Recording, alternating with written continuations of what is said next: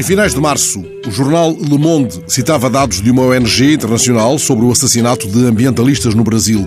Mais de 200 militantes ecologistas foram assassinados no país entre 2010 e 2015, o que constitui um recorde mundial. O fenómeno tende a ganhar uma dimensão crescente 30 anos depois da morte do dirigente sindical seringueiro Chico Mendes, abatido a tiro à porta de casa em Chapuri, no Acre. A tal ponto que o Monde, nessa reportagem de há 15 dias, se refere ao Brasil como o faroeste do século XXI.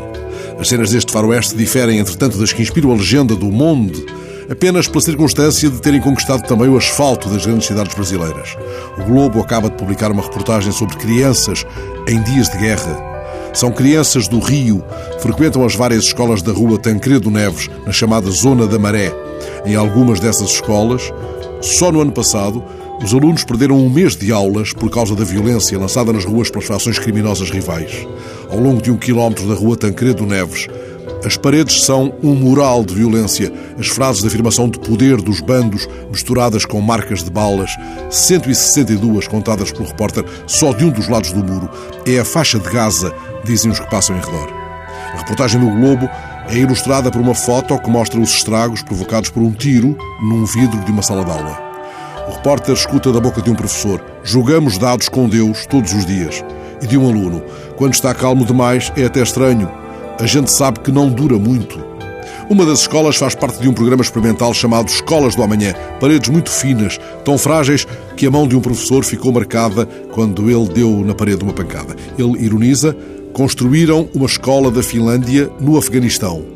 Se as paredes não seguram um soco, imagina um tiro de fuzil.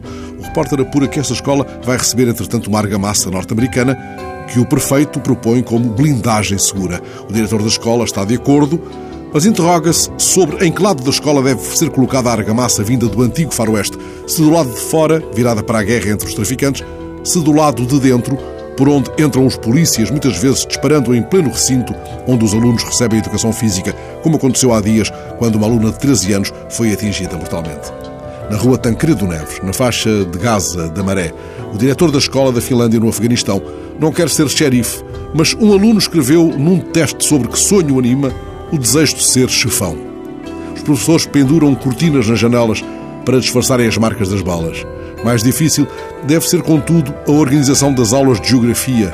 O mundo descrito no Atlas não coincide com o mapa desenhado nos murais da Tancredo Neves ou palmilhado na fala das ruas.